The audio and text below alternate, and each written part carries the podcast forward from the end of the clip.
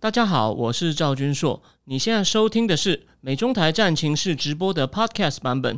每个礼拜一跟礼拜四晚上八点钟，我都会在 YouTube 上直播，用最口语化的方式，深入分析最新的美中关系与影响台湾的重要国际局势。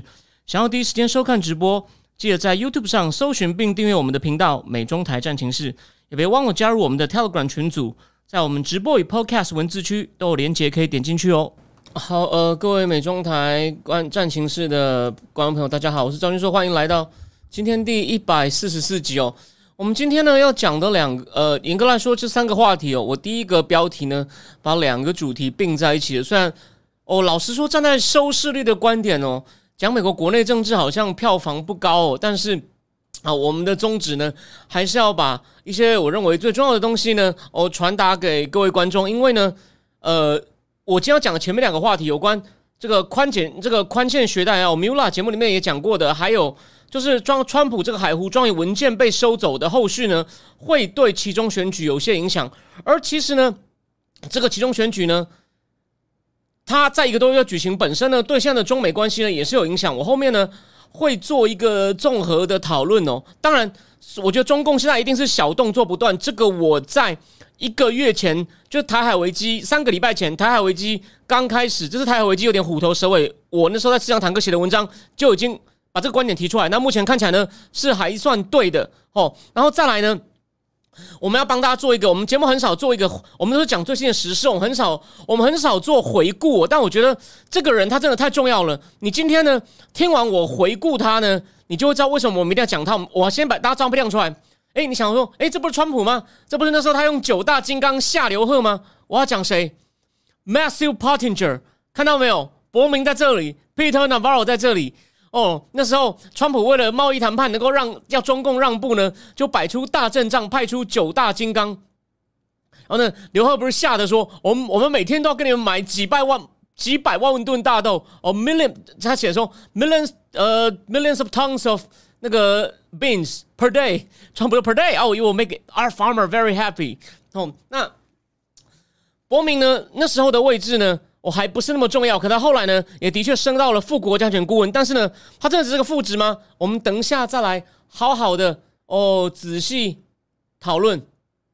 那在我们今天进入第一个主题之前，不好意思，我要帮我自己再做一个广告。呃，为什么呢？因为我觉得。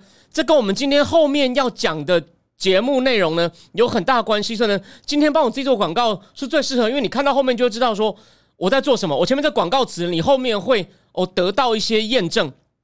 好，很快，因为呢，因为我希望你除了。固定或者是不定期，你遇到你关心的议题，你才来看美东题战情势。你如果想要再补充一点有关政治经济更深的知识，提供你一个哦，看待这这个会是变动很大的国际政治经济秩序重整的十年，一个很好的框架的话呢，我会建议你考虑哦，订阅我的赵君硕正经智库哦。那当然，我就来做一下。我来做一下广告。我我我今天要做的广告跟我的个人经历有关系，但不是为了吹嘘，而是要告诉你说，现在在你面前的人呢，哦，没有什么人，没有什么知名度，没有什么人知道他。不过他在做，他人生机遇很特别，他在做一些很特别的事情。所以呢，你应该要考虑，如果你真的有兴趣哦，不勉强。但你真的有兴趣的话呢，我认为这是你在台湾能够找到最好的一个可以订阅的东西，跟高层次的政治经济。哦，有关系的哦。比方说，我等一下会念一下这本书，James Ricker，他在台湾出四本书了，我四本全部买了，也在节目里面念过一两段了，也引用过一两段了。但是呢，那不是重点，我很快讲一下哦。我已经我在在十天就要四十六岁了，不年轻哦。那基于一些理由呢，我白天有正职，然后呢，我的正职之前也。也非常受到这个供应链断掉，美国一个小公司货交不出来的痛苦。但重点是什么呢？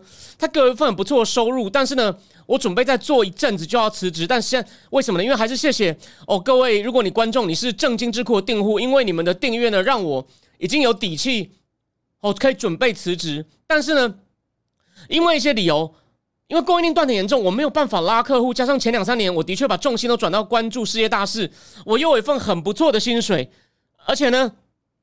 你可能会想说，我台湾那么多政论节目，我我几乎没看过你啊！我只上过六次，六次真的很少哦。台湾再过一个小时，至少就一天就有至少六个争论节目，通常需要四到六个来宾，一天就二十几人次了。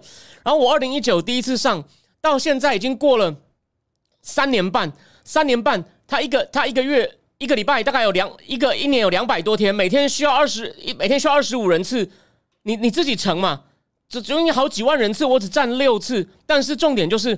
我没有主动去争取过任何机会，但那六次呢，也是分别四个节目哦，他们主动来找我，但只有六次，哦，真的很少。但我要讲的是，哎，我没有争论节目看过你，你又没有在学校教书哦。争论节目那边其实我自己看的很少哦，除了年代向前看，说他请的来宾观众朋友水准比较，就他的来宾节目水准比较高，比较多多人有时候会引用他或截他片段，我稍微知道以外，加加那其他节目我我我几乎不看的那。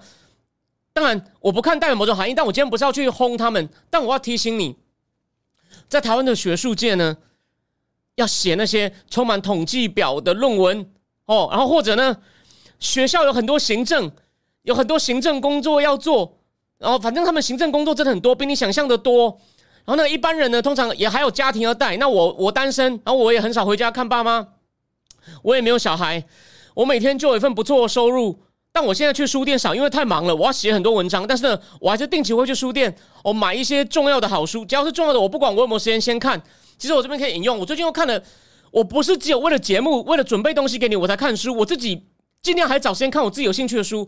我不止也只看政治跟总体经济哦，一些商业的书我甚至也看。我最近又看了一本 Spotify 写 Spotify 新书，叫《泰山经济学》，里面写哦，那个书音乐。从你挑的音乐注定你是一个什么样的人，而从你买的书可以看得出来你想成为什么样的人，所以呢，这很有道理。你看，我我我随手举给你听嘛。他意思，因为我书我的确也没有办法那么多看完，我的书呢，我就算变九命怪猫，我能够转世十次我都看不完。但是呢，重要的书我迟早会至少看一部分，然后呢，我可能会在这个节目里或者正经智库里面呢。跟大家分享，但这个节目只能蜻蜓点水的，我等下会念好几段，就那么几段。但是正经智库呢，你会持续看到我。把国外的，比如说《Foreign Affair》或者《经济学人》或者《Wall Street Journal》，甚至一些 Podcast，Podcast 我现在还没有完全做到，但是我很快会做，因为我已经，我先跟你讲一件事，你可能我睡觉以前，我现在有点睡不好，因为我睡觉以前都在 YouTube 上看，不是那种不像台湾那种政论节目，我在看美国一些智库或者美国有很多那种市场派的分析师分析经济的节目，我现在反而比较常看这种东西了，比如说像。Bloomberg 的 Odd Lots、Odd Odd Lots 就不错。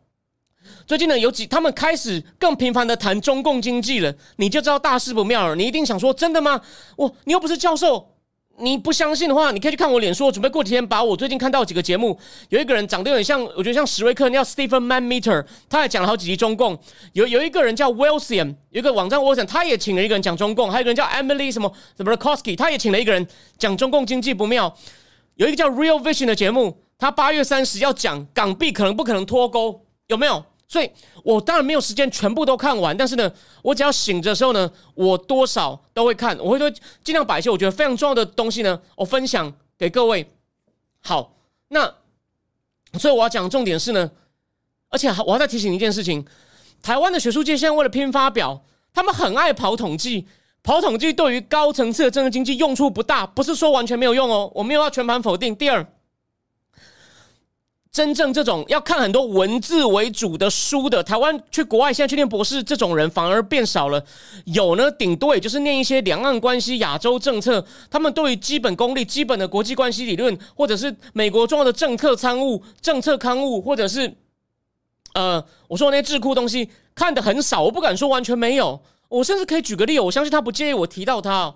我那天讲，我先把那个我要我十月要讲的书，就是 John Hopkins 的 Hell Brand，他有在 Bloomberg 写专栏，跟他的同事 Michael Buckley 一本十月要新出的书 Danger Zone，我把封面贴出来。哎，严泽雅社长就是追踪人数影响力比我大很多，严社长他就去搜了一下，发现他们在 CAI 刚做了一个这个新书的介绍的那个研讨会，而他就把那个影片 link link 上去了。那其实呢，是因为我先贴出来的。但我不是啊，我只是重点，只是告诉你说呢，因为严之严严车长也要忙出版社啊。不过他文章都还是写的很不错，虽然对这个反串文引起了一些争议。而我只是要告诉你，就是我没有正式的机构职称，我也没有，我也只上过政论节目六次，但是我花在这上面的时间，你等我等一下会念很多书的片段给你听。别人如果从头看，他不知道花多少时间才能找到。我因为已经看得蛮熟了，我今天是少数我没有写笔记，我经常念很多书的片段。我因为我在书上面都有折角，我我我把我的折角搜一搜，我就告诉你我要念给你听什么了。所以呢，如果他是有电子档去搜寻，可能很快，但是。那可能问题是，假设没有电子书的呢？那我这种传统的功力，对吧？我今天就是我平常有在累积，我根本不需要花花太多时间，我就可以把重要有关你要知道博明的片段全部搜出来。哦，今天所以你希望你能看到最后，我就跟你讲，其他东西呢，我也尽量能够做到。然后呢，呃，严正雅那个到底是不是？那个严严严严长，他到底是不是在反串呢？这个我觉得很有趣。但是严社长对于书的，我认为他对书的推广还是值得肯定的。虽然那篇如果不是反串的话，我我也不赞成啊。我们就就事论事，好吗？好，那我们我我今天广告做完，不要讲太多。好，一样，我们就从这本，这个人叫 James Ricker，他在 YouTube 上也有节目哦。有些要付费，跟我一样，有的免费，有的付费。我从我就从学代开始讲。先讲比较不不敏感，只是算是一种部分是客观经济分析的学带，后面再讲川普马拉哥文件最新的一些进展，这个就很有趣喽。哦，我有我会引用一个华盛顿邮报一个很不错的报道，虽然你会说哈，那不是左媒吗？左媒也有些有些参考的地方，但我会提醒你他的问题，虽然他也有值得效法的地方。好，这本书是二零二零出的哦，他前面呢把美国预算赤字呢做了一个很不错的回顾，然后呢，川普也有骂。虽然他，我觉得他骂拜登骂更凶，他川普也骂，然后其他前几个总统好的坏的都讲。好，继续，他说。除了减税、取消预算上限和其他升高债务优惠措施之外，我们还得考虑华盛顿特区没有愿意人愿意承认的一个严重问题：学生贷款债务。二零一九年总学生贷款余额已经超过一点六兆美元，一点六兆哦。换一个角度看，二零零零零七年危机爆发时的次贷跟其他高风险抵押贷款的总额余额为一兆美金，所以现在累积的学生贷款债务比上一波金融危机时累积的垃圾级抵押贷款还高出百分之五十。一点六兆美元这个数字不是静止不变的，它在二零二零将增加到一点七兆美元。并继续增长。学生贷款是比抵押贷款更大的金融威胁，因为违约率更高。在二零零七年到二零零八年的抵押贷款危机最高点就 subprime，所有抵押贷款的违约率只略高百分之五，是历史最高水准，但仍可控制。目前的学生违约贷款率高达百分之十五，且正快速攀升。违约率如此高的原因很多。学生贷款与合格学校的兼职全职学生，不管他们有多少收入、资产或信用记录如何，许多贷款人缺乏基本的财务知识，不知道自己的债务对未来收入的展望轻重。从学校毕业特质，从学校毕业时负债十万美元的学生，经常发现他们找不到薪资高过最低工资的工作，他们搬回父母的家，然后听天由命。几个月后，那些学生贷款学生贷款者缴不出欠款，利息加上惩罚金不断累积，不久后未清偿的债务已经为复利效应增加百分之五十。学生贷款违约影响财政赤字，因为因为约百分之九十的学生贷款受美国财政部担保，这些担保贷款由银行授予，并由银行或专业贷款。服务公司发放，只要贷款的偿付正常，财政部的担保就不会列入联邦预算账目。当贷款第一次拖欠时，放款银行和服务公司便与贷款人协商解决方法。迟交贷款可以获得宽限，一些类型的公职工作可以获得贷款的延迟偿付或豁免。在某些情况下，整合再融资可以用来延长贷款期和降低每月缴款。只要这些程序安排下去，坏账就不会出现财财政部的账册。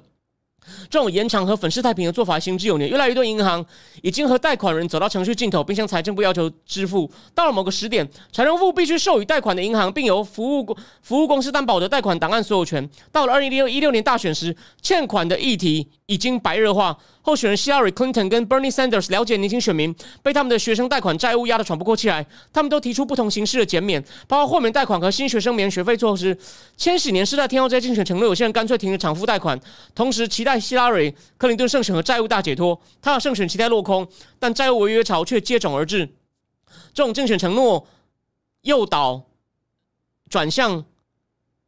这些这这种竞选承诺诱导转将在二零二零总统选举更显著，因为民主党候选人已经擦亮他们的债务减免提议，而另一另一波哦假的希望引发的违约潮即将来临。学生贷款的问题对经济影响的负面远超过赤字哦。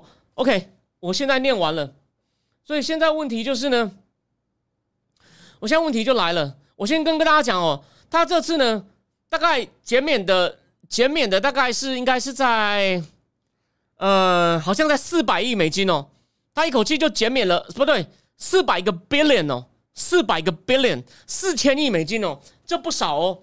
那这个是经济学人直接把它讲成这是个 Inflation Acceleration Act，这个叫做通膨加速行动，因为呢。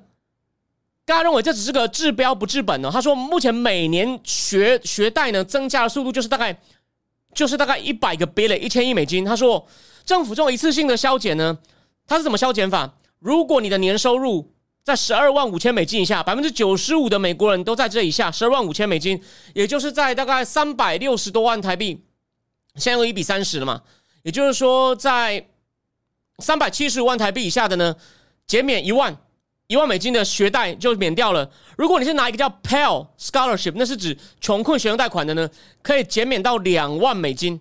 两万美金，好，那重点，他们说，就算这次减免了以后呢，每年还是以一千亿美金的速度在在在在滚。所以呢，过了四年以后呢，他现在减掉的这四百个 billion 呢，四年后又回来了。而且呢，他有两个最大的问题，第一。他说：“我这个受贿的，因为大部分念过大学的呢，念大学的人是家境收入比较好的人，所以呢，他说他基本上获 benefit 就是受贿的人呢，是美国比较有钱的百分之六十五。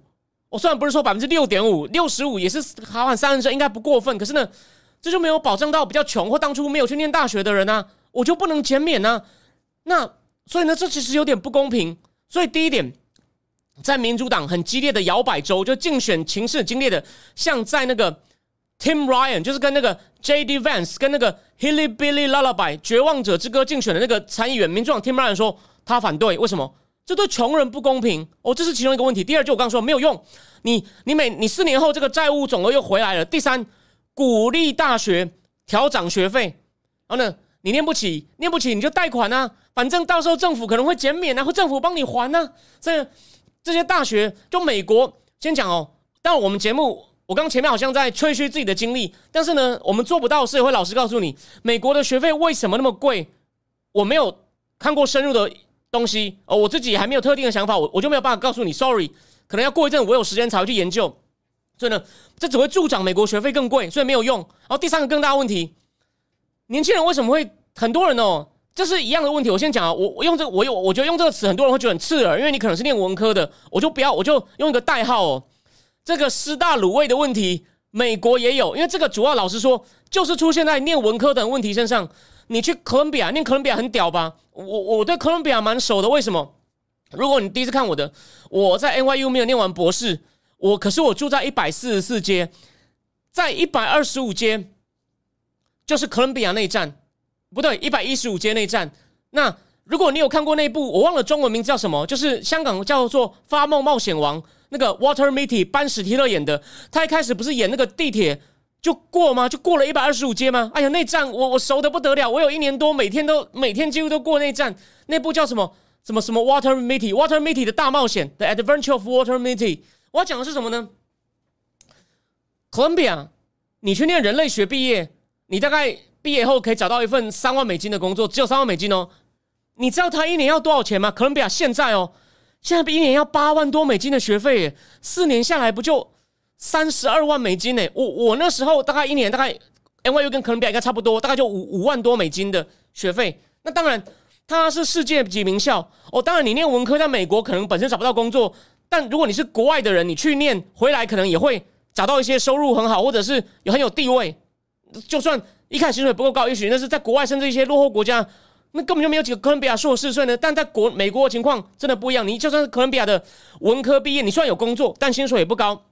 华尔街日报就说，有很多学生他们毕业后呢，找了工作真的是薪水不高，所以呢，他要欠这么多学贷，他根本信用记录也不好，或者是他也不敢买车买房。这就像我刚念的，躲回爸妈家，或者跟女朋友呢过那种，干脆就除了还学贷以外呢，钱也就乱花，反正我我能存的也不多嘛。所以拜登政府除了减免以外呢，好像还规定以后他每个月交的不可以超过他收入的百分之五，所以呢，但那就是基本上是个治标了。我不否认它是个严重的问题。所以呢，他说美国最根本的问题是有太多人，他们的就是因为被这种，而且你等于鼓励他来念大学以后，你看政府帮你出学费，他说这问题会很大，会鼓励更多人呢去念念大学，然后呢，后来就找一个根本不需要大学念的工作，他反而在讲美国跟台湾一样啊，那种技工啊，薪水很高啊。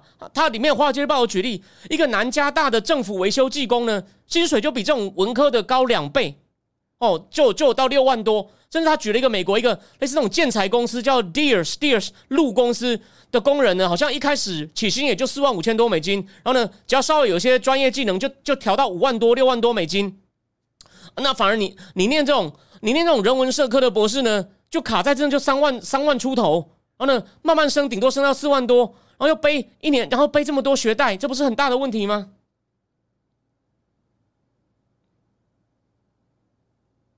？OK，谢谢。果然现在有人开始，对《白日梦冒险王》，谢谢，就是我的《白日梦冒险王》，我刚刚没有看，所以啊，所以现在大家像仓鼠跟林谦老师都在提供提供我们一些提供我们一些这种学贷问题，所以呢，当然进步派很高兴了，像 Elizabeth Elizabeth Warren 也选过总统，Warren 就很兴奋的说：“哇，我们终于迈出正确的第一步。”可是我讲了，他的利益就说。他们我讲的这个问题的确是个问题哦，我也觉得他让他被债务压垮不够好。可是呢，你就这样大手一挥啊，除了法律上到底总统可不可以这样？所以说他们有个法源叫高等教育法，就高等教育法。因为刚我不念了，是财政部保证，所以呢，政府要怎么做，他不是完全没有权利，只是他可不可以用一个行政命令就弄掉呢？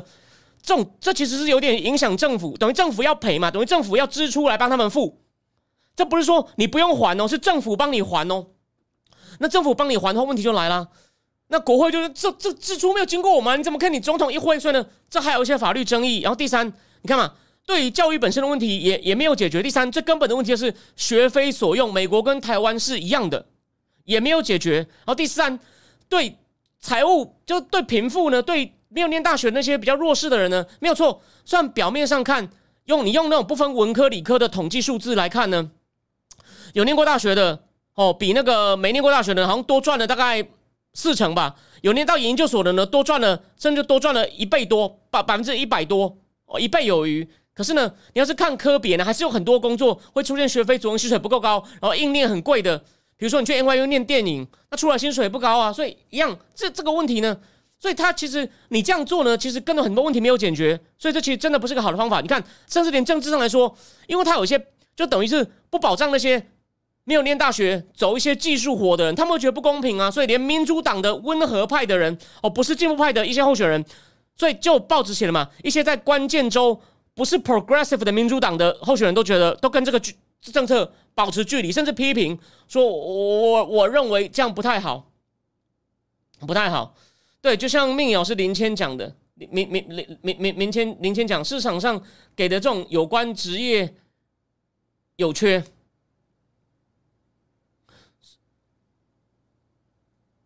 OK，所以啊，所以这个这个这个东西呢，真的就是拜登政府可以是等于是，就说你有发现，这跟我这我以前有没有讲过？我说他本来其中选举可能要惨败，不过呢，他开始通过一些不错的法案。我不管节目里面讲，政治智库也写了，他现在有机会呢小败，因为呢，他核心支持者动员起来了。那这个呢，就是一个他算是这是他实现他的竞选承诺。我这本书刚刚也念了嘛，所以呢，这个算他有做到竞选承诺。所以我们就事论事嘛，这一点。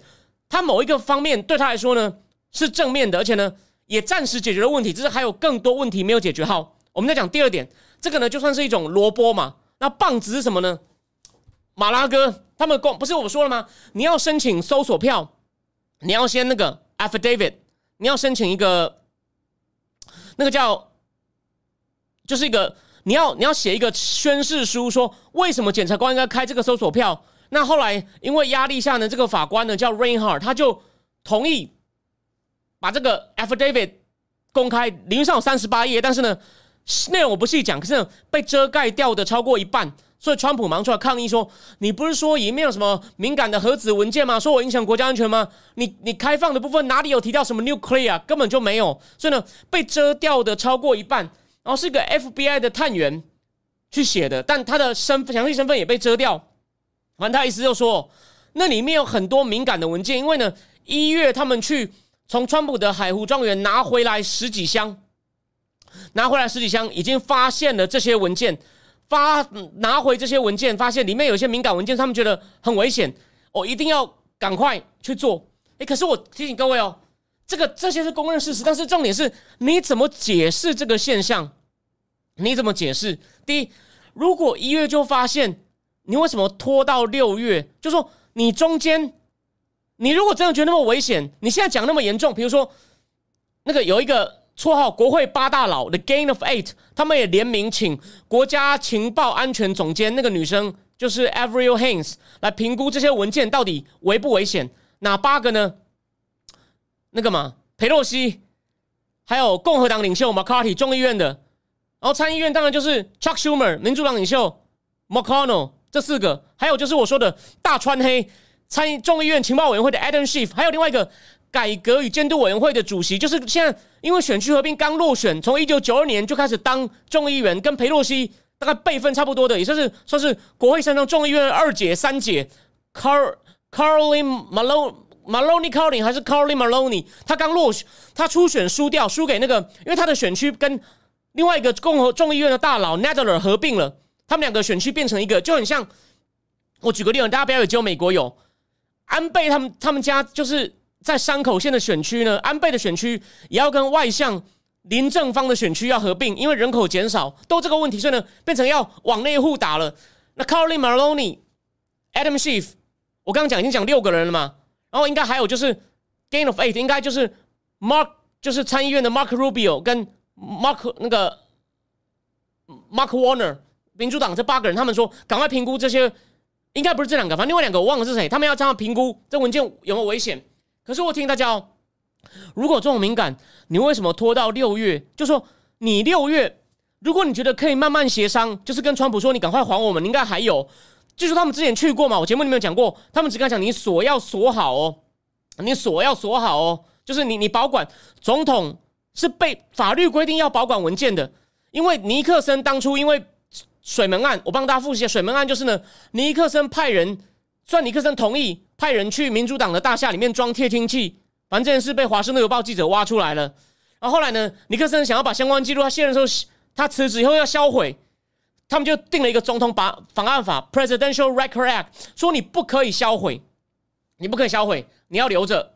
那所以呢，川普。他是有权利去保管的，他是有权利去保管这些文件的。当然，他要交给这个国家档案局，叫 NARA，这叫 National 什么 Archive Agency 哦，Nation 就是 NARA，忘了这哪个字的那个缩写。那他们呢，就是发现，好像川普有些东西呢，应该要交给我们，没有给我们，他们就去跟他要。那我我先讲哦，这个是对的哦，你去，你有权利跟他要。那如果你一月就觉得有这么多机密，他发现川普一月交回来实体箱有很多机密文件，那你为什么那时候不就？你要么就如果你能跟他协商，那你就应该现在继续跟他协商。你为什么七月要搜索他？我听我说，我要谈论一个法律手段正不正当哦。你去跟他要是没有问题哦。川普就川普有些文件好像似乎跟规定不合，带回家，这是川普要检讨的。可是再来，那你为什么不好好去跟他要？第二，或者是你为什么不那时候二月就直接去搜索？你有没有想过，这真的这在讨我在讨论个法律问题哦，这绝对不是说要去支持川普哦，政治面的问题我们等一下再讲。当然，但就也就是为这个时候你去做的时候，这还是让人家很难不做政治性联想，所以呢，也引起一些右派的人过度反弹。我认为川普也有义务要节制他的支持者，所以呢，这个国 NARA 这个国家档案局呢也收到一些威胁哦，所以他们的人也觉得我们都是一些在里面很久的公务员，我们我们去跟他要文件。并没有任何党派目的，我认为这是对的。华盛顿邮报有去访问他现在负责人，叫做 State Wall，他是一个警察，跟妈妈是护士的一个女儿哦。然后他呢，念不念乔治华盛顿大，应该是 George Town 还 George Washington 毕业。一开始是对默片有兴趣，他说都已经做二三十年了。他说我们每一个总统当然都有漏缴文件的，所以呢，川普也不是最严重哦，也不是他只有他唯一，只是川普好像敏感文件比较多。然后呢，我们。基于职权要跟他要，这个没有问题，这个没有问题。然后我们对这种事很重，我们很重视，因为文件缺漏会让我们民主以后你要怎么样去追究或研究总统做过的事呢？所以这是民主政治很重要的部分，这个我都同意。好，再来，我们要来讲两个政治性的部分哦。他说以前呢，他们国家档案局事后呢也会跟每个总统追档案哦，每个总统也会带，因为他们都要建自己图书馆嘛。自己图书馆里面也都有档案哦，奥巴马，所以川普有故意点说奥巴马还不是带走很多档案，所以呢，他们现在把奥巴马的图书馆建立的预定地呢附近加强巡逻，就是怕有太太太那个什么激愤的川粉去做了什么危险的事情。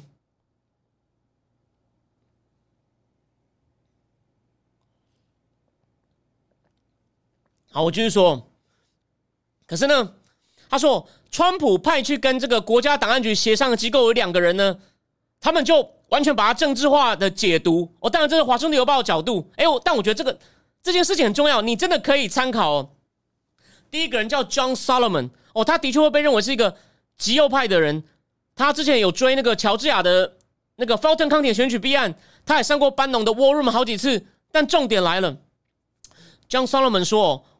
为什么 NARA 国家档案局会跟 FBI 讲？FBI 急着要去搜呢？他说：“因为里面有川普下令调查拜登的文件。”那你我知道，如果少数立场不同跑进来看，就会说：“那你看嘛，除了川普自己要政治化，可是问题是，拜登的儿子，拜登的儿子打着他爸爸副总统的旗号去做了一些很可疑的交易。我我们这样讲嘛，今天如果就很像川普的女婿 Kushner 做了一些。不太正当的事也被川普的自己的 Peter Navarro 说，他就是我们里面的 Hunter Biden，所以这绝对没有双重标准的问题。重点来了，为什么 Hunter Biden 来十一年前来，吴敦义要派吴敦义要派吴子安去见他，为什么要派谢国良去见他？还不是因为你爸爸是 Joe Biden 吗？所以那时候参议院虽然那只是共和党的人做的报告，Ron Johnson 跟 Chuck Grassley 两个参议员做了一个报告，就讲 Hunter Biden 如何仗着他爸爸，而且有时候还做利用动用美国国家资源，就美国密情局陪着他出去，所以从从密情局的行程调到看他到底去了哪几个国家，包括台北，包括香港，所以这这动用国家资源难道不能调查吗？John Solomon 就说，FBI 其实要拿是因为不要把这些文件收走啦。John Solomon 讲的，然后另外一个人叫 Cash Patel，他是印度籍的，他是印裔的，当然是美国人，在国防部、川普时国防部当过官。这个人妙了，他呢，他呢，他现在出了一本童话，里面呢把自己讲成是一个英雄，要救，说有一个阴谋要针对一个叫 King Donald，然后呢他在卖童话，但是完全是个政治童话，所以这些人也有政治目的。我们就事论事，我们同意。可是他们讲的有没有？就他们在提醒你，这里面可能。也有牵涉到对方的政治手腕哦。John Solomon 提醒大家，他们是要把川普下令调查拜登的文件收走，免得免得到时候弄出来难看。那 Hunter Biden 的事，你看，难道是川粉乱讲吗？华盛顿邮报有没有道歉？说当初我们怀疑是俄罗斯假讯息，现在我们觉得 Hunter Biden 硬碟很多东西是真的啊，连那个电脑有一些店老板都出书了，有没有？然后这个 King Cash Patel 呢，他也是说。他们呢是想要把有关通俄门的文件收走，因为很丢脸，构陷川普。在这两个川普的代表呢说：“你们呢现在啊那么急，很动要的 FBI 来来来讨文件，甚至直接把我们收我们的地方呢？你们有鬼，你们搞鬼。”这个我认为，这个绝对不是说，这个绝对不是说哦，只是为了要去反击，是这件事川普被构陷，这是真的。所以呢，这也是一个政治动作嘛。当然。我认为川有些真的死派的川粉不要做过太激动的动作。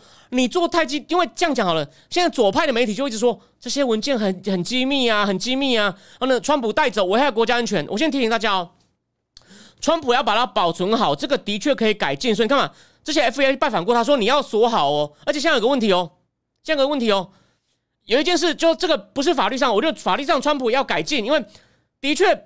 法律有规定，你你不能够乱 handle 你的文件。诶，可是另外一个重点来了，他说，川普的文件都保管的很乱，跟一些报纸啊，甚至他一些手写的东西啊，都混在一起。然后呢，就甚至还跟一些打高尔夫球的东西呢，就放在一个储藏室。哦，那这会不会有这个没有疑虑？这个会不会检讨？这可以。可是你要说，好像他好像讲成他就是泄露国家机密啊，就啊，你有想过？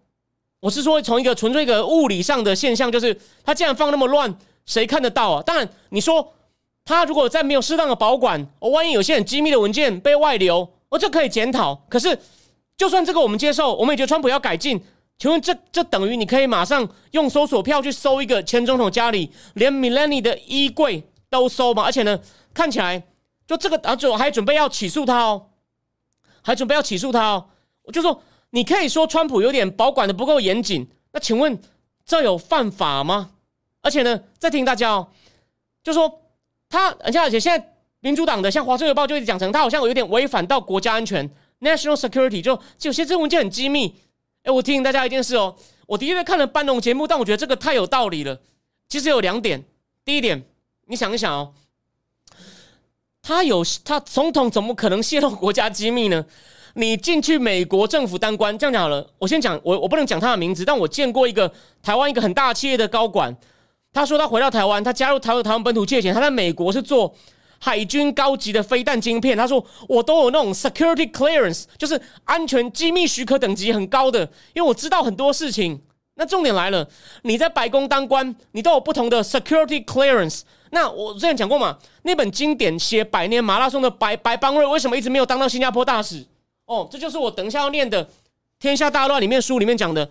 为什么这本书里有讲？算我今天这不是我重点，因为他一直拿不到机密许可等级。为什么他在国防部的长官跟他处不好，一直不认为他就不肯帮他做这个人没有问题？你们就赶快给他机密等级，他以后呢随时可以看到一些很多机密文件。就美国不同的官员都有不同的机密等级 （security clearance），但是呢，总统是没有的。总统想看什么文件都可以。所以，川普到底？手文件在做，你做在他的房子需要强化安全设备，我可以接受，他也应该这么做。但你说他他有什么泄密的问题吗？没有啊，他自己。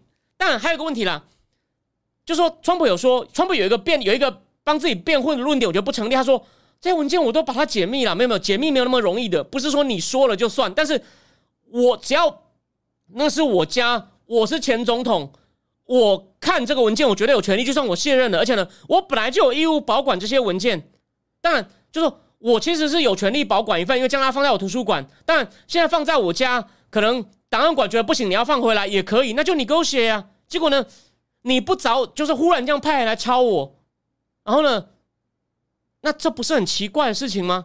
所以呢，这件事是绝对有猫腻。而且你看，现在连解开这个 affidavit，他们叫 unseal，都还是涂黑很多东西。就不知道到底真正关键东西还是没有解密啊！所以到底有没有要这样做？搞了半天，他只解一半的密，然后呢，完全就两边解读了。这我们就先不要站队。反正左派就说：“你看，我们已经证明了，你看这个人多危险呐！治国家机密，就是好像意思说这个人迟早会把国家机密泄出去。”第二，第二，那左那个右派就说：“你才解密这一点，实在是看不出什么必要性。这这这个难道没有？这绝对有政治考量。”说一句老话嘛，我认为。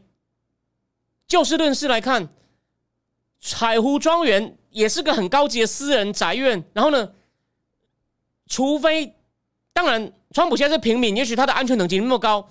可是呢，既然他的文件放他的他的房子，至少你要进去他门口的安全等级是豪宅诶，那一定有不错安全等级。然后呢，他放在一个储藏室，又跟其他东西杂乱的问题，你说要改进可以，但是到底谁能够神通广大？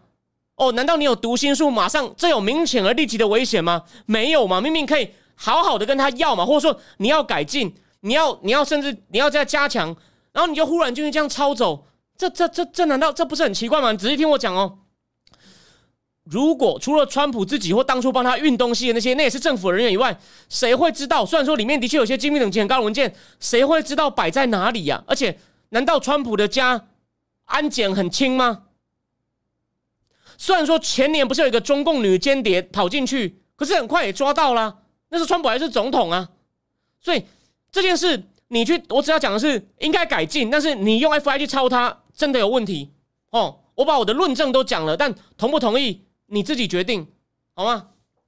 但是坏处就在于，的确有些过激的川粉呢，我做了一些事，也动员了左派，所以左派现在通过很多法案。我这边做个总结，通过很多法案，学贷也减免，所以呢。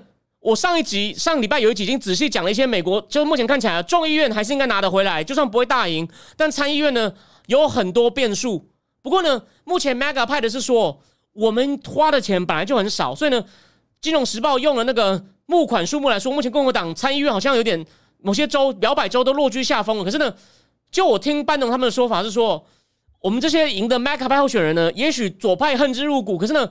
他们在初选用的钱就很少，所以你不能用现在募款的数目。他说我们的基本盘还是很强，有些隐形的势力我不确定，我只是提供你参考。但是呢，台面上来看呢，好像如果是以公开的民调来看呢，哦，参议院要拿回来，现在有些难度了，因为上次我讲了嘛，Ohio、Arizona，还有亚利桑那的那个 Arizona、Ohio、宾州等州呢，目前看起来共和党的候选人哦有落后，还有 Georgia 这几个州。那因为共和党，因为现在他他们在参议是五十五十啊，所以你现在四个州拿不回来，就就影响很大啊。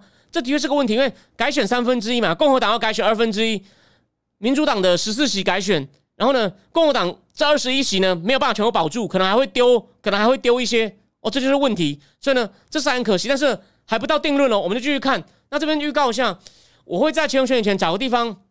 我租个场地，就答应我大家，我干脆裴洛西的鸡排就干脆改成拿来让我包场的钱，然后呢，现场呢就招待大家一杯饮料，然后呢，我们就来，我会先讲一下我个人的感想，忍受我一下。我要提醒你说，台湾为什么？哦，我们就那电视上的争论节目不谈，台湾为什么呢？对于这种高级的国际政策呢的环境，我觉得，嗯。我为什么很少看中文资料？哦，我会做一些我个人的批评，有点主观，但你可以听一听。后来我们来讲一点具体的。这一年多来，拜登政府中国政策检讨，再来其中选举的影响，到底谁会赢？然后呢，其中选举假设共和党最好是赢两院，对后面的拜登政府的中共政策哦会有什么大影响？或者对美国目前被拜登搞得下滑的国力有没有影响？大概会有这几个主题会在其中选举前，我会在择期公布。好，第一个主题已经讲了四十分钟了，我们就继续往后。呃，有没有吃的？我会再研究。好，那第二个话题，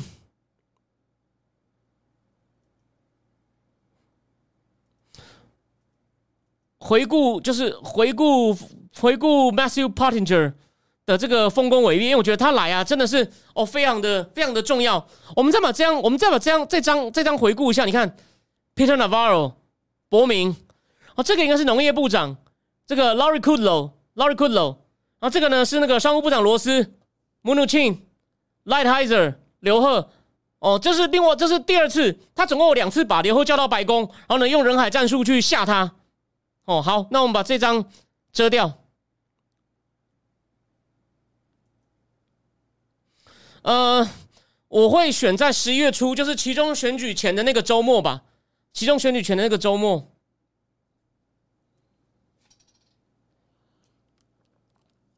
好，先讲一下 Matthew Pottinger 的一些 general 的 information。他比我大三岁，现在四十九岁。然后呢，还有我觉得有个小细节大家都没有注意到。虽然我在脸书上贴博名，按赞的也比反向都很关心他，可是呢，但我发现他的太太很神秘。因为这本书我把他太太名字讲出来，我也是这次才注意到。你看，但我不可能看完书就像刻在脑子里。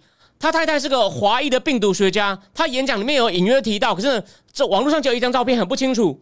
他太太叫烟糖，是个病毒学家。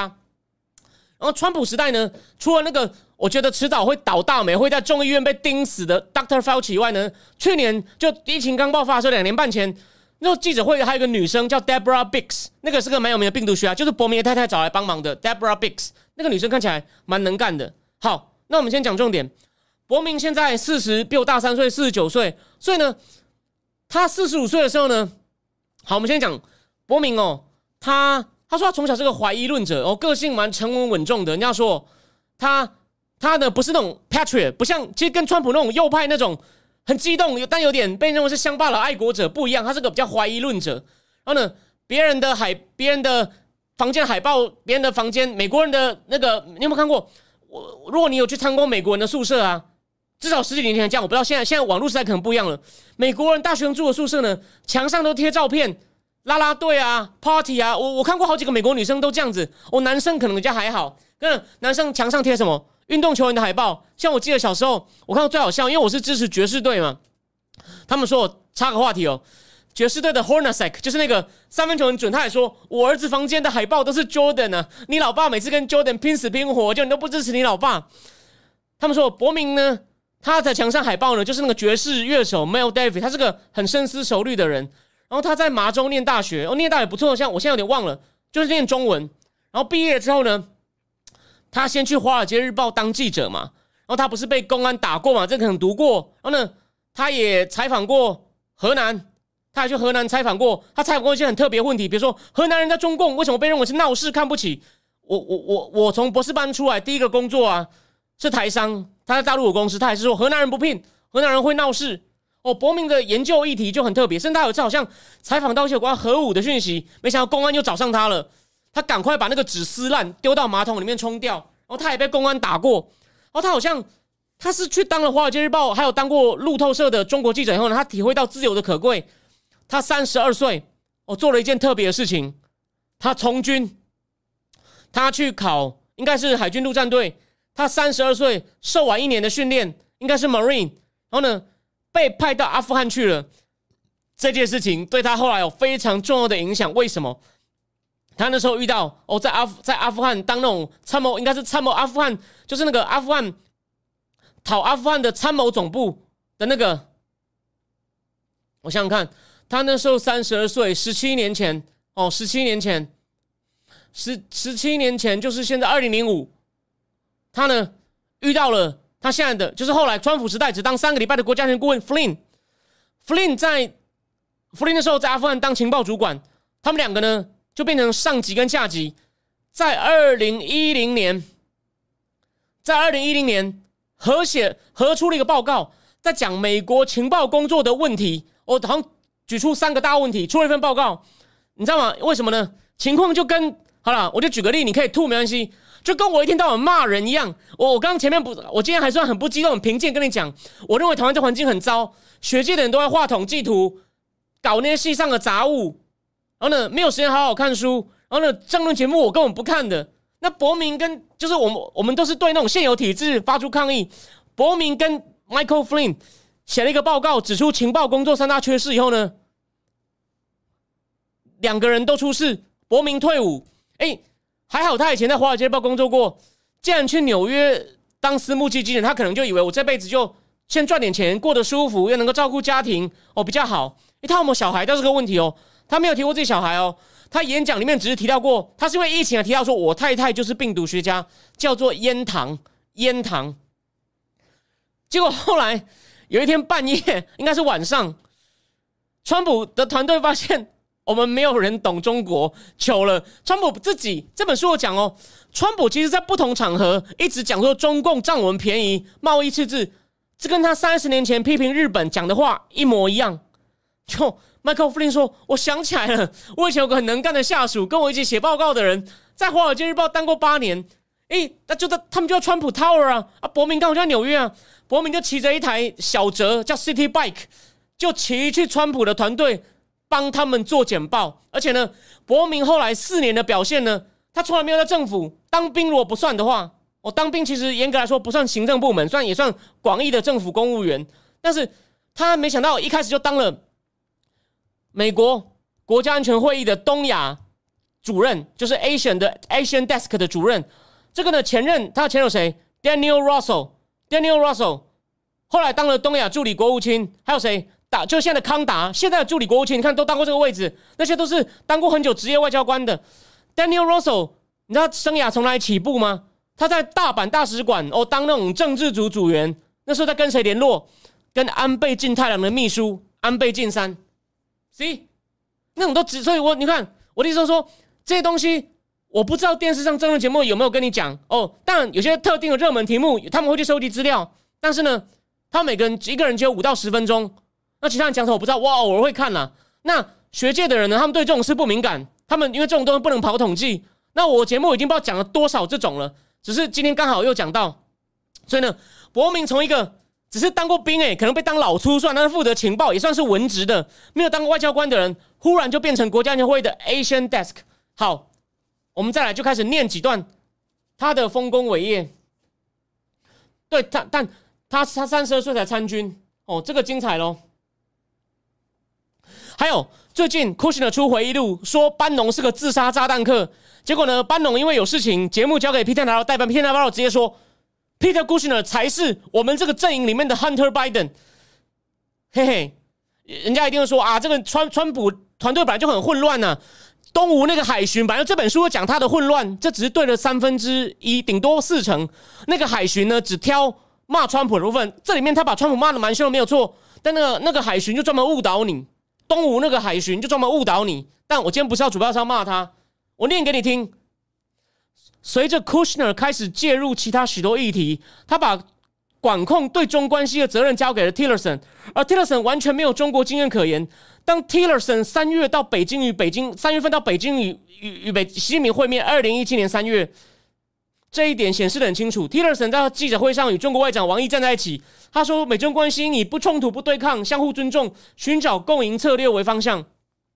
Tillerson 不止复述了杨洁篪于交接期间在库什的办公室对川普官员的训话，训话哦。训话哦，他也违反了川普说要对抗中国恶意贸易和经济经济政策改革的竞选承诺。Tillerson，因为他没有经验。然后这重点来了，博明把一个档案寄给 Tillerson 的幕僚 Margaret Patterlin，里面都是中国官媒欢庆 Tillerson 让步妥协的文章。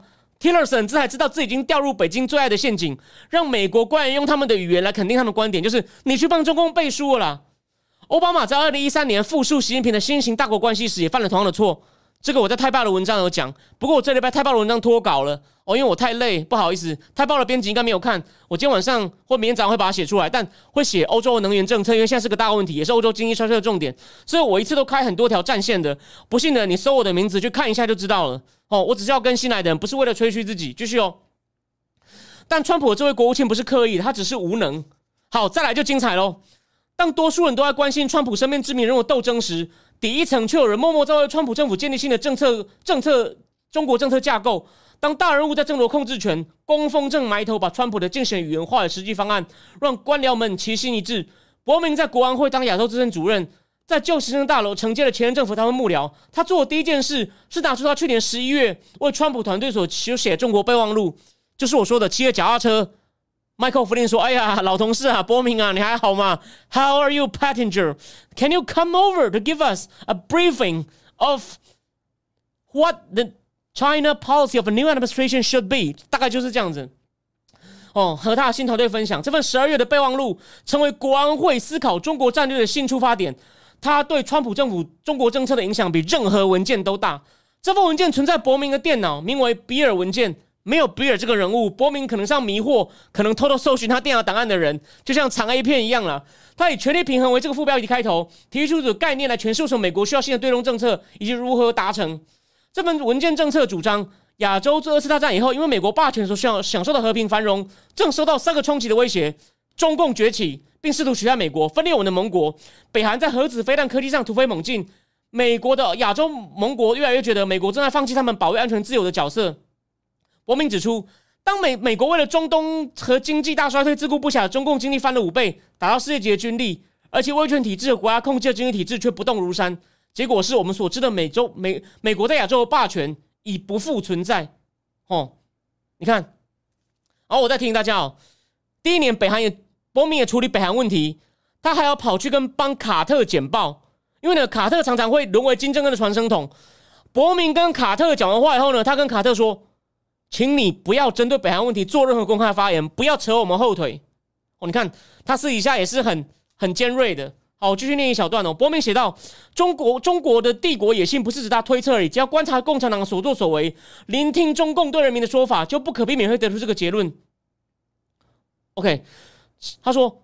中共要主宰东半球，并不是只是习近平一个人心血来潮，这是中共几十年前就有的愿望。习近平只是加快了进程，但美国对中共是否能达成愿望具有重要投票权。你看，讲的正好。而且呢，伯明要矫正我们所建构之，他说他要，他说他呼吁美国要加强在亚洲与中国势力的对比，而这个对比正在往错误的方向发展。他要矫正我们所建构的世界秩序的结构性漏洞。自从我们北京，我们欢迎北京加入这个秩序之后，北京就要利用这些漏洞。你看讲的多好啊！Anyway，所以呢，伯明后来呢，他还写了那个美国的川普在二零一八年公布的国家安全战略报告，有关中共的部分，把它定位为中共的战略竞争者，还写了印太战略文件框架解密这个文件的详细分析。我在线上堂课写过了，我有说过要传到群组，我等下一定会传，忘了传了。所以伯明呢，而且呢，他呢还曾经去中共里面演讲，说引用《论语》，他中文很好嘛。他不是还做过一次？他做过好几次中文演讲，还讲到一个外交官叫张鹏春，那我都不知道。我跟国国民学到了，你看他学问多好。讲他是一个当初后鼓吹一些很有重要的人权民主价值的一个中共一个中国籍的在联合国的外交官，这我都不知道。国民跑去那边的时候就说：“我们要开始跟你竞争，哦，你们不用怕，反正君子所争，必也正名乎？就这样讲。可是他发现中共把他当小鬼，那他那时候年纪跟我一样啊，就觉得太年轻，说还好了。虽然我现在 节目呢做的不够好，订阅数不够多，但是呢，毕竟还算年轻哦，还有呢，还有时间可以努力，所以请大家多多支持。伯明后来发现，既然不理我，他们就拱出一个人出来重新做个演讲，就是彭斯在二零一八年十月四号在哈德逊研究所演讲，被誉为丘吉尔的铁幕演说。当然是彭斯的演讲，但是呢，idea idea 就是伯明的，idea 就是伯明的。那再来哦，再来还有一个很有趣的哦，我要念一段给大家听哦。反正有一天呢。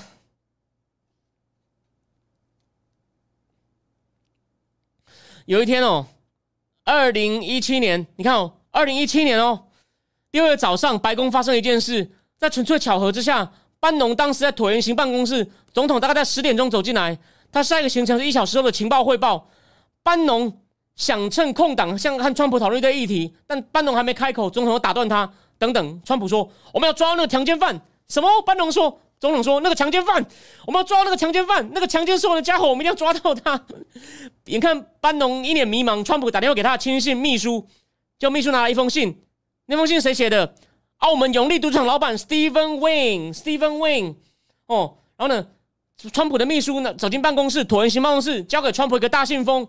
然后呢，川普强调：“我要把这家伙赶出这个国家，就是现在。”班农问说：“Mr. President，what are you talking about？这什么信？”这是永利交给我习近平的来信，这是习近平要讨的人情，什么呢？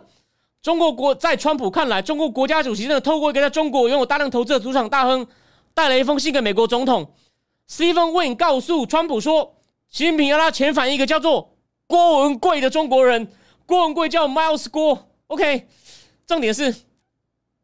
川普不知道郭文贵是谁，也不在乎哦。北京透过永利说，这个强奸犯的罪犯应该送回中国接受惩罚，川普就信了。然而，班农是知道郭文贵此人的。郭文贵不管不仅强烈批判中共，CIA 跟 FBI 在强烈也在评估他能否提供关于中国政府、中共几领导的重要情报。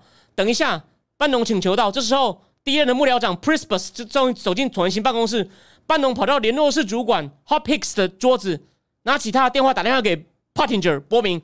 伯明的办公室在白宫旁边的行政大楼，你知道班农跟伯明说什么？你他妈快点过来！哦，伯明就跑到西厢，哦，这件事就解决了，很好笑吧？好，我再念一段伯明的贡献，哦，真的非常重要。等我一下，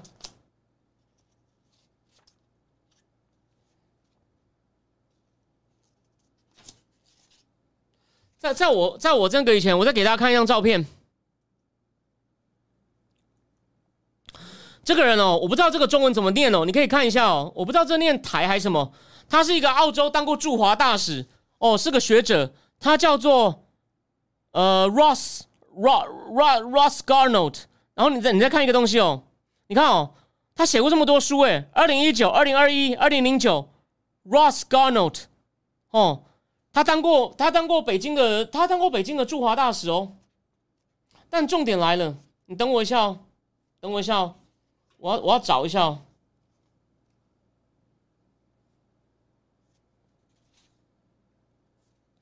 伯明请来专研中国影响力运作的澳洲专家 John Garno，就是 Ross Garno 的儿子，与美国官员会谈，教育他们澳洲如何处理中国共产党对澳洲政治、学校、经济与媒体的干预。有一群澳洲记者和学者多年来努力揭露中国代理人渗透澳洲社会的腐败秘密行径，Garno 就是其中之一。中共当年就是用这些手法和朋友的人脉网络，在内战中夺取中国。中共现在要把毛泽东所称的法宝用在全世界，在澳洲尤其明显。中共代理人和澳洲人物走得很近，试图改变澳洲在南海、中国政策上等议题。OK，伯明现在要让美国也经历一次觉醒。在整个二零一七年，他和 Garner 以政府对政府的形式通文件，用这些文件来警醒川普的政策。这是要向美国官员介绍统战的概念。什么是统战？这东西到底是啥玩意儿？伯明后来谈到和他看他和 Garner 的合作时说：“这是美国人从来没有想过的东西。”你看伯明多重要！我还要再念一段。伯明在二零一七年夏天草拟和秋天草拟两份机密的对内文件，希望能成为政府进一步行动的基础。一份是关于如何对抗中国经济的侵略，其中引用了许多三零一调查资料，这份经济战略忽略要处理美中关系中更广泛、当时还无人公开谈到议题，按谈到反要反制中国从美国大学和研究机构窃取科技，反制中国的海盗式并购、出口管制、半导体产业和电信产业。伯明还主导撰写一份名为《印太战略框架的秘密战略》，比较着重在区域情势。伯明扩大了美国应该和加强和前线国家交往，就是地理上临近中国、最容易受中国崛起影响的国家的交往的概念。这些文这两份战略文件都截取了比尔文件的元素，放入一个更详细而机密的计划，重新指引美国对中国和亚太其他地区的策略。这些文件要为整个政府的国安和亚洲官员提供方向和架构，明确允许他们加强对抗中国各种恶行，并围绕着这个政府把各这个任务把政府各部门统整起来。结果比国民国民原来想象的好，但还好几年才显现出来。二零一七年。国家安全顾问 McMaster 把伯明的机密文件对中经济战略上呈给川普，川普签署了，看到没有？所以我的意思只是说，你不要看伯明跟着 Stanford 代表团来哦，他在里面的分量不成比例啊，跟其他人比，虽然其他人来也很好，其他人来像有一个人叫 Michael McFaul，虽然他是左派，奥巴马时代的驻俄大使，跟着他学养俱佳，他不是他不是那种政客哦，他就是东欧语文都很熟。在乌苏联，在乌克兰的人脉都很好，所以他也能跟保守派对话，所以我觉得他来是好事，他能提供我们哦乌克兰对抗俄罗斯的经验。然后还有一个美国前战略司令部的上将嘛，Alice，他们都是斯坦福大学胡佛研究所学者。斯坦福大学胡佛研究所呢，就是少数在西岸的保守派智库，McMaster，还有那个少数算是挺川或至少是很批评民主党的那个史家 Niall Ferguson。McMaster，还有那个很有名的经济学家，芝加哥的 John Cochrane，他们每个礼拜会有一个节目叫 Good Fellow，我有时候会看。像他们跟那个一这次一起来的 Mike McFall 那一集，我就非常精彩。真的是大家是为了重要的战略概念在争论，在争论，而不是党派意见，或只是在像那种台湾的政治圈那边瞎聊。他们真的就是很像小孩子，很像大学研究生，真的是又有实务经验，又都参都在政府里面。，Macmaster，。还有 Mike McFall，所以非常精彩，我推荐你自己去看哦。如果你英文有点困难，你真的很想知道，你看了一点觉得很想知道，你再告诉我哦，我可以，也许我会考虑用写的，或者是哪一天做一个专辑，哦，大概是这样。我告，谢谢，对对，谢谢林老师。这个我真的不会念，对我知道他这个古字。好，所以啊，Anyway，我今天要讲的就你看。伯明的贡献真的是很了不起，不要看他好像很低调。你看我刚刚那个照片，他就一个人站在角落。他呢，就是中共，就剿中共的总设计师哦，就是总设计师。好，那我今天呢，因为我这礼拜六日都在家里昏睡，所以呢，我的我最后讲一下哦，我智库要写的文章呢有点拖延了，我应该最慢应该礼拜三会写出来。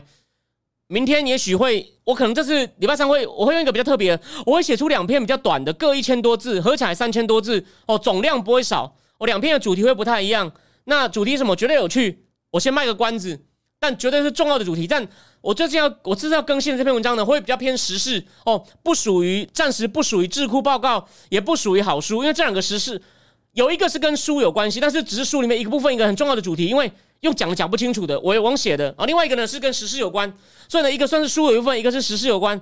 然后呢九月初呢再补一个。总结一下美国目前的市场派分析家怎么看中共经济，我会做一些哦不错的总结。因为现在最后我我我我先讲，我最后讲一下我目前对大势的观点哦。我再强调一次哦，为什么这次第四台海危机双方都虎头蛇尾？哦，克林顿时代为什么美国？所以一看克林顿是个外交生手，一开始没搞好，为什么是敢强硬回应？第一，中共那时候还很弱；第二，克林顿的时候国内经济开始搞不错。那美国现在内部乌烟瘴气啊，拜登只是从谷底反弹，并没有。你千万不要看到有些误导说他已经起死回生，他只是没那么惨。那中共现在情况更糟，所以呢，习近平呢，他呢也只能就演一演。他其实真正想要，为什么他现在军机一直来一直一直来绕？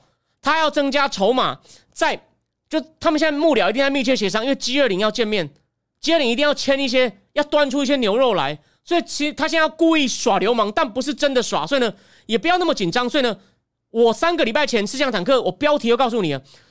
现在的中共动作只是美中进一步谈判的筹码，我就写在标题。哦，不相信的人群组里面，Telegram 群组里面有我这篇我有上传，我等一下会传我以前写博明那篇给大家看。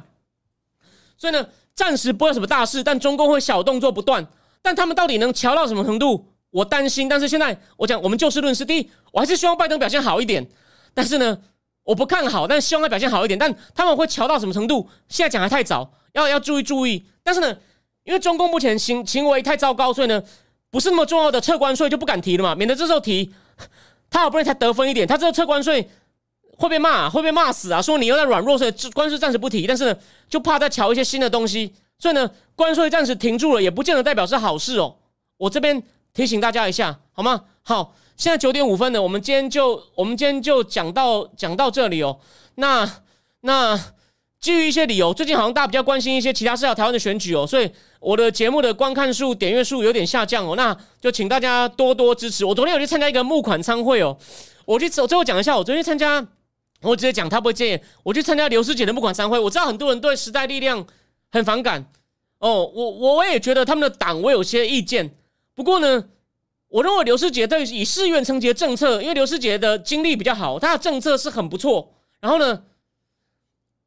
但我主要看就是他把翁达瑞就陈时奋揪出来，大家纠结。我最后讲一件事哦，如果你对我不熟，你今天听了，你觉得哎，我东西我是有给你一些不错的内容，但你还是有点怀疑。我去年十二月在我节目里面大骂那个叫翁达瑞就陈时奋的家伙，你能想象吗？到现在过八个月，他被告五条了。你觉得我有没有提醒你这个人有问题？你不要跟我讲说告他都蓝营，是因为他大骂蓝营。我提醒各位哦，我提醒各位一件事哦，他虽然在网络上有声量。政治人物有时候会互相用告的来让对方晋升，可是你懂我意思吗？他现在躲在国外，你去告他，他也不出庭，他也不会晋升。他们为什么要告？因为如果他敢回来，或是真的进入程序，他会赢，因为他完全是用一种中共式的抹黑的方法。翁达瑞骂的人我也都不喜欢，我平常也在骂，可是你不能用乱骂的，那个人问题可大了。我去年十二月提醒各位，而且我在提醒你哦。嗯，就算连政治人物，你有看过谁八个月内被告五条吗？你就知道这个问题有多大，好吗？呃，对不起哦，这礼拜四本来就会开啊。兵推我还没看，我可能这几天去看一看。中美审计底稿哦，我我我我我礼拜四应该会讲这个，因为没有你想象的好。中共有做一些让步，但美国美国其实还是有对他有点网开一面，细节我还要去研究。谢谢 Chelsea 郑，Chelsea Chelsea 郑。我我会去研，我已经看到一些说法，就是两边都有让步，所以这并不能算是纯粹中共让步，好吗？这很重要哦。我礼拜四，我礼拜四，我们我们其中一个话题，谢谢你，我觉得这很重要哦。哦，林谦说官方还在买房，那真的很夸张。好，兵退我会想办法去看一看，但我我不敢保证我一定有时间看，因为我我礼拜二明天要写一篇短文，然后呢，我说了，我明天可能要先写正经智库的一篇小，就是两篇，我要写。我先写短文，两我要写两篇短文，礼拜二也出一篇，礼拜三再出一篇，然后礼拜四直播完，哦，礼拜五六日我要去准备九月第一本书，就是资金战争，全球资金流动资金战争的哦，第一的百三前面三分的那本书很重要哦，那是正经智库，你要懂这种全球资金流动非常重要的书，有中文版，但翻译的不好，所以我只好看原文帮大家消化，好吗？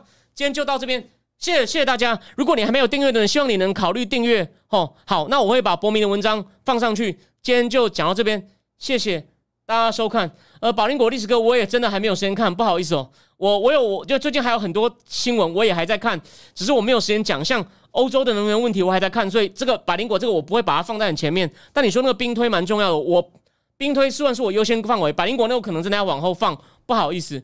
对我我还有看一些财经的 podcast，你不要觉得我好像大部分在讲政治哦。其实目前的总体就比较总体的经济的。跟金融，我我是有在看的，而且我最后讲一下，那个 You YouTube 上有一个人蛮有名，叫卡尔先生哦。我有次看过他去他去讲那个日元贬值，我在前面那边也都有讲，所以某些财经我懂的问题，我也跟财经的专业的 blogger 讲的东西，我讲的比他早哦。但一些个股投资我是真的不懂哦，你也千万不要对我有期待。但是一些总体的经济金融变化的话，我有持续在 follow，哦，必要的时候我也常常讲。所以为什么我敢开一个叫正经智库的东西？哦，那希望你愿意的话，哦，可以考虑给我支持。哦，我最后要讲的就是刘世杰他的那个场子呢，来了快二十个里长哦。其实一一个选区大概也就七八十个里长，来了二十个。我认为他他们那个选区大概要一万三会上。我认为刘世杰目前有一万一万票的实力哦，大家可以关注哦。我认我谢谢他当初把陈时奋揪出来。第二，他的基以四月来说，他的证件，如果你先不要看说你不喜欢时代的话，他有些证件不错，至少应该别候选人效法。我没有让你投他，因为我知道他背着一个政党，这是对很多人说你投不下去，我能理解哦。我觉得世杰听到不会介意，但是呢，他的证件，我认为他很努力，提出一些不错证件哦。民进党候选人应该要参考，就这样。我懂你的意思，历史哥，好，我会找时间听的，我会找时间听的。好，那就先这样，我们礼拜四见了，晚安。